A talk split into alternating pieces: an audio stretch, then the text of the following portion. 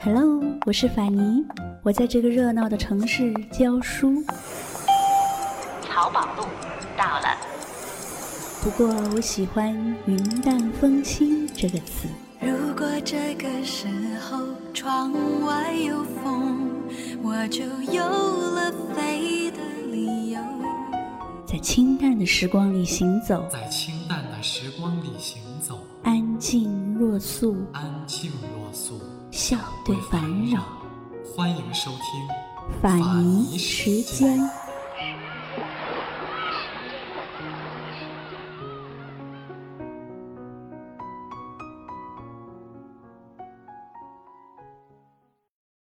一九五零年八月，邓稼先在美国普渡大学取得物理学博士学位。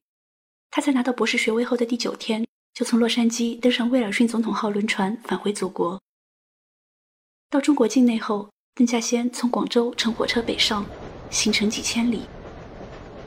在火车上，他大部分时间都靠在车窗前，两眼凝视着向后飞过的田野。战争遗留下的断壁残垣尚未完全修复，旧中国破烂贫穷的景象不时映入眼帘。忽然，他看见一位挽着裤腿正在挑水的老农妇，衣服上的补丁清清楚楚。农妇的脸上布满皱纹，但神情竟是那样怡然自得。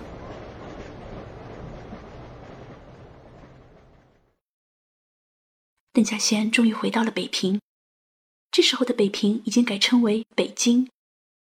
在北京，旧日里横行霸道的洋人、兵痞、旧警察、恶叫花子、妓女。统统都不见了，市面上清洁整齐，秩序井然，人们喜气洋洋，各得其所。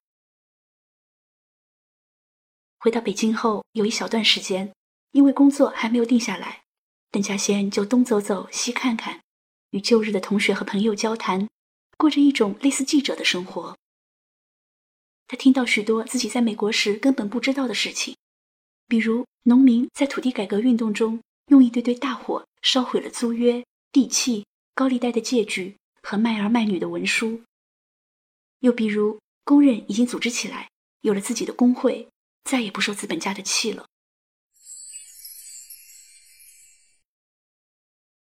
不久后，一九五零年十月，邓稼先进入中国科学院的近代物理研究所工作。一九五三年，二十九岁的邓稼先和二十五岁的许露西结为夫妻。邓家和许家是世交。邓稼先的父亲邓以哲是我国杰出的美学家，中国现代美学的奠基人之一。许露西的父亲许德恒是九三学社的创始人，五四运动时著名学生领袖。上世纪三十年代，邓以哲和许德恒同在北京大学任教，两人是相识几十年的老朋友，因此邓稼先和许露西可谓是青梅竹马，一切就很自然的发展下去了。邓稼先和徐露西结婚后，家庭生活平淡而幸福。那个时候，他们夫妇住在中关村的科学院宿舍，徐露西在北京医学院上班，路挺远的。她每天乘坐的三十一路公交车，间隔四十分钟才有一班，而且乘客稀少。于是到了晚上，邓稼先就经常骑着自行车到汽车站去接妻子。邓稼先骑着单车，徐露西坐在后面。有时两人也会一块漫步在无人的小马路上，那情形就像偶像剧里演的那样。邓稼先是一个精力充沛的人，他只要一有时间，便会拉着妻子到处去玩。小两口一起爬山、逛公园、唱京戏，去北海滑冰，到万寿山上眺望昆明湖，周边好玩的地方都留下了两人的足迹。晚上在家里。也有一种别致的情趣。邓稼先喜欢在妻子面前吹嘘自己的英文好，知道的英文词汇多。他要徐露西考他，徐露西便问他：“河马怎么说？”邓稼先立刻回答出来了。徐露西又问：“斑马怎么说？”邓稼先又随口答出来了。徐露西觉得难不住他，便想找个生僻的医学名词来考考他：“视网膜怎么说？”视网膜，邓稼先一愣，随即哈哈大笑起来。他用笑声表示自己输了。一九五四年十月，邓稼先和许露西有了一个女儿。一九五六年十一月，他们又生了个儿子。两个小朋友的到来，给这对搞科研的夫妻增添了另一种欢乐。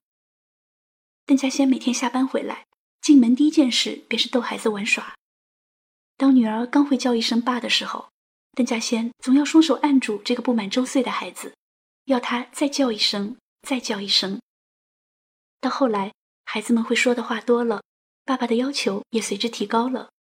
邓稼先不仅要他们重复的叫爸爸，还要叫好爸爸、非常好爸爸、十分好爸爸，这样变化着。直到找不出形容词才止住。儿子六七岁的时候，常在天黑以后出门去抓蛐蛐、逮青蛙，邓稼先便蹲在儿子身边，不断的向儿子传授经验。过年的时候，父子二人会在露台上放一种叫二踢脚的双响爆竹，比赛谁甩得远、甩得高、甩得准。他们爷俩放的鞭炮在天空中炸响。那声音清脆嘹亮，响彻云霄。对于孩子们的疯玩，尤其是儿子弄得满身泥巴，徐露西自然要随口说上几句。但邓稼先总是说：“孩子嘛，不要管得太死。我小时候也这样的。”应该说，邓稼先回到北京后的前八年过得很幸福，除了小家庭其乐融融。他在工作上也是一帆风顺。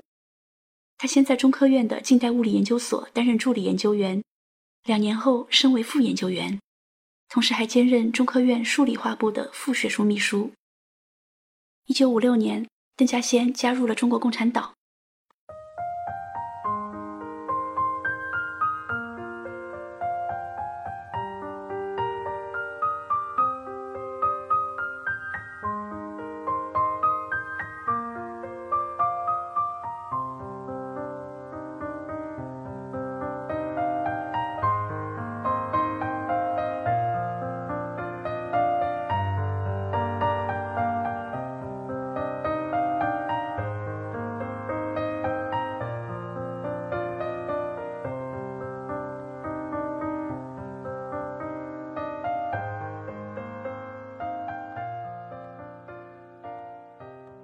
邓稼先在中科院工作的时候，察觉到当时国际国内形势的变化。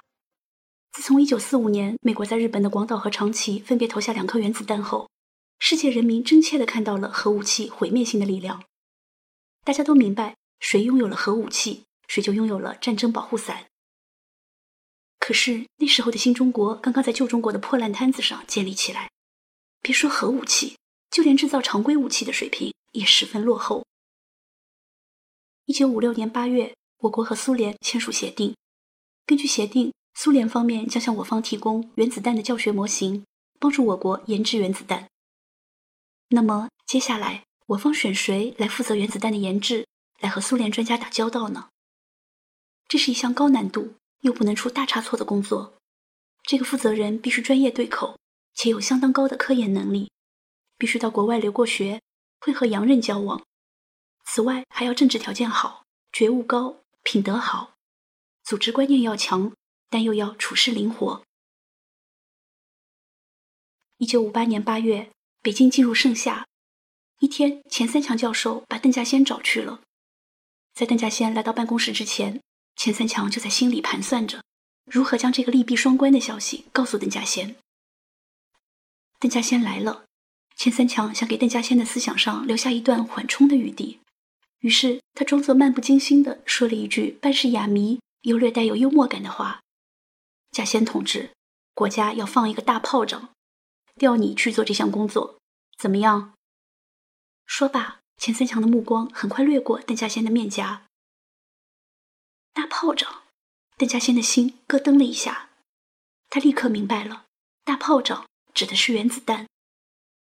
一时间，邓稼先来不及细想，便自言自语道。我能行吗？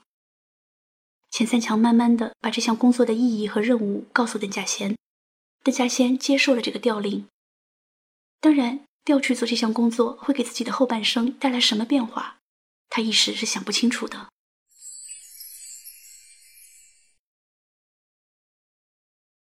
这天，邓稼先回家比平时晚一些，他骑着自行车，一路上脑子里乱纷纷的。到家后，邓稼先轻轻地推开门，四岁的女儿和两岁的弟弟正在玩耍。孩子们看见爸爸回来了，欢笑着向爸爸扑来。邓稼先蹲下身子，亲了亲孩子们的小胖脸蛋儿，一切的情形一如往常。妻子见他回来，随口问了一句：“今天这么晚了？”邓稼先只点点头，没有回答。然后他独自靠坐在椅子上。这天晚饭的时候，他没有喝酒。入夜，邓稼先在床上翻来覆去的睡不着。稼先，是不是有些什么事儿啊？徐露西轻声的问。邓稼先还是没有回答。他似乎心不在焉，又似乎心事重重。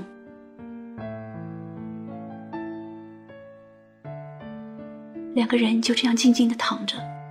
月光从窗外扑进来，那是一个很安静的夜晚，时光在缓缓流逝。邓稼先陷入深思，他渐渐的想明白了一些事。接下这项任务，就意味着从此必须隐姓埋名，不能发表学术论文，不能公开做报告，不能出国，功劳再大都将无人知晓。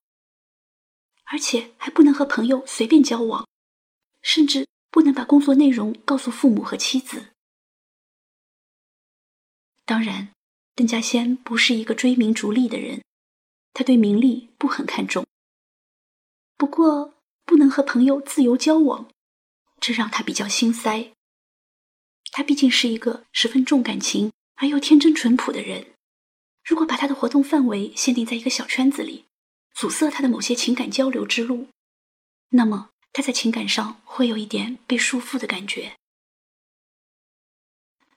突然，一股强大的支撑力量从他的心底涌起，这就是他终于走在了报效祖国的宽广大道上。新中国需要原子弹壮国威，而他能够参与到这个国家目前最需要的工作中，真的是为他死了也值得。想到这里。邓稼先的精神一振，忽然他又像想起了什么，已经提起的心消沉了下去。唉，自己接下的这副担子太沉重了。自己的确从事过原子核物理研究，在原理方面不算外行，可是原理和武器之间相差十万八千里，真怕砸了锅，没法向党和人民交代。还有妻子。此刻躺在身边的西西，今后一家的重担都会落在他一个人肩上。孩子们太小了，西西的身体并不算好，何况西西的事业心也很强，他和自己一样，对自己专业的兴趣和钻研精神，有时近乎迷狂。邓稼先终于开口了，声音很轻：“我要调动工作了。”调到哪里呢？徐露西问。这不知道，干什么工作？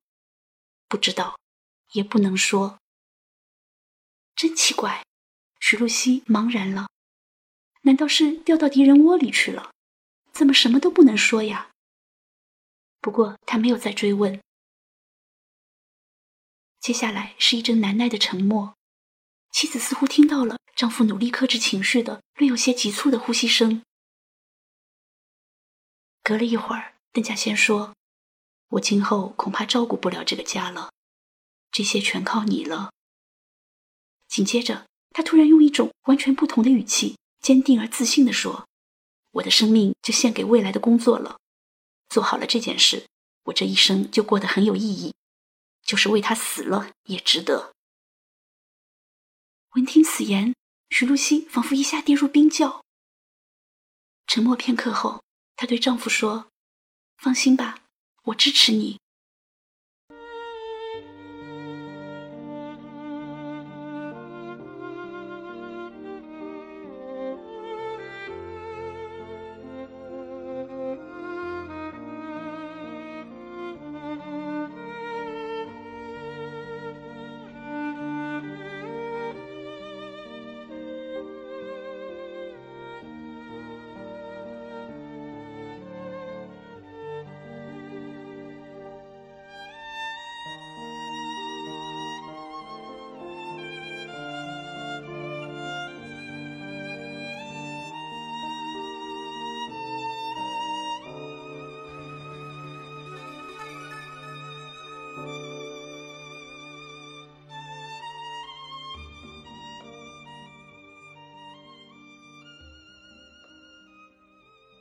一九五八年八月，邓稼先到中国核武器研究院报到了。那个时候，核武器研究院刚刚成立，还没有房子，只是规划了北京城外北郊的一大片高粱地作为院址。于是，从刚毕业的名牌大学生到邓稼先这样的副研究员，大家全部投入施工行列。一位老同志回忆说：“当时我从成都调到北京的核武器研究院，记得报道的时候，一进院子，眼前是一片建筑施工的景象，人来人往，热火朝天。”不久后，我认识了邓稼先，他给我的印象是朴实、随和、憨厚，脸上总是笑呵呵的，说起话来也带着微笑。他的一身着装是标准化的蓝色中山装，有时衣服上还有点污渍，完全看不出他是从美国回来的博士。在劳动中，邓稼先同全院一大群大学生、研究生一样，为建筑工地的师傅们当壮工。整天挖土、推车、和泥。开饭的时候，大家都快步走进食堂，抓起窝窝头就啃，狼吞虎咽。经过努力，办公楼、存放原子弹模型的库房、食堂、宿舍等都先后盖好了。不久后，院里正式任命邓稼先为核武器研究院的理论部主任。那时，从院长到他部下，全都叫他老邓，没有人叫他邓主任。理论部的年轻人在研究里有什么心得，马上推开他的门，进门就大喊：“老邓，老邓！”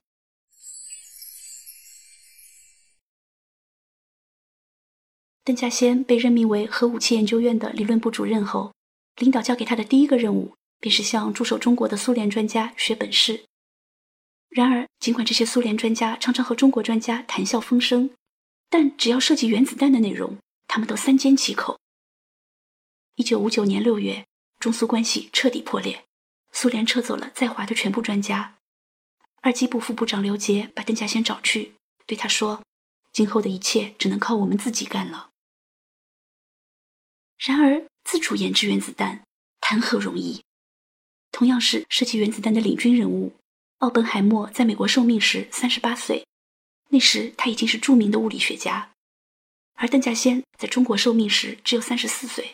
还只是中科院的副研究员，而且奥本海默团队集结了不少世界一流的物理学家，而邓稼先一开始只领导了二十八名刚毕业的大学生。那段时间，一向开朗的邓稼先变得沉默。回到家里，妻子觉得他的眼神空落落的，那眼神似乎不在这个地球上。有的时候，家里谈起有趣的事。邓稼先又恢复了以往的爽朗，不禁开怀大笑。但有好几次，笑声突然中断。夜晚，他的身子躺在平软的床上，脑子里却还在反复琢磨原子弹的设计。邓稼先受父亲的影响，从小喜欢音乐。平日里遇到工作紧张的时候，他总爱听田园交响曲，从中领略暴风雨过去之后。那幽静碧绿的美。可是有一天，妻子发现丈夫换了个曲子听，这回邓稼先听起了《命运交响曲》。徐露西感受到了丈夫在做重大决策前的不安。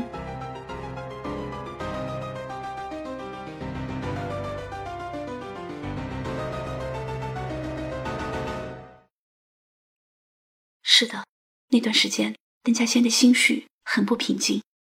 他在反复思考，他的研究应该从哪几个方向着手。最终，他决定以中子物理、流体力学、高温高压下的物质性质这三个方向作为研究的主攻方向。接下来，按照这三个方向，邓稼先把理论部的科研人员编为三个组。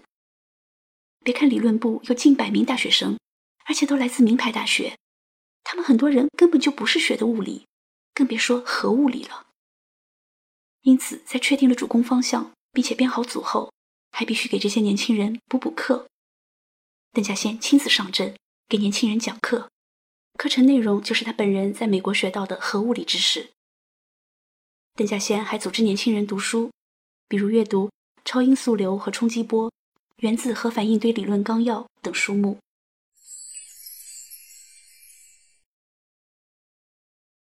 从一九六零年起。邓稼先领着这三组年轻人开始进行演算。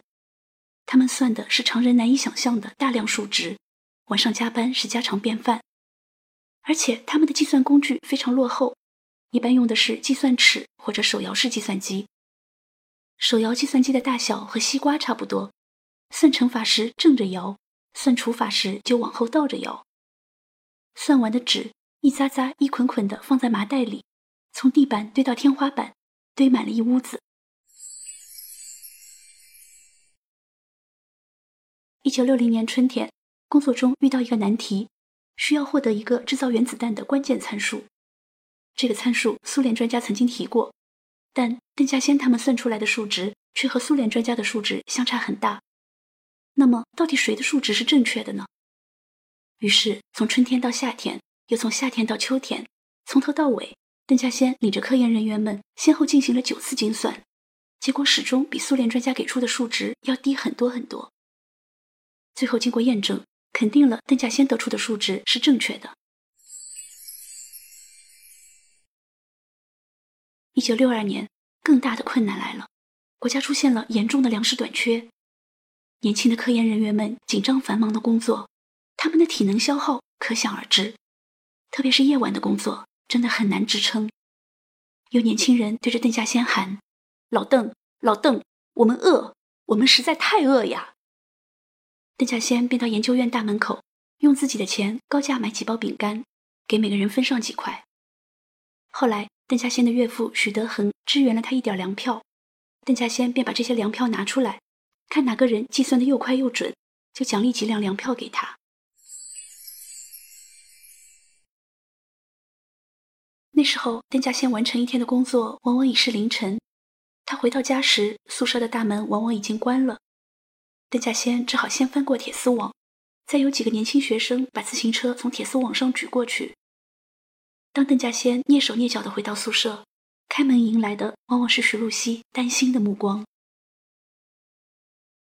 有次深夜回家，邓稼先看见五岁的女儿和三岁的儿子互相搂着，何一坐在家门外的楼梯上睡着了。邓稼先这才想起那天妻子不在家，他忘记回来给孩子们开门了。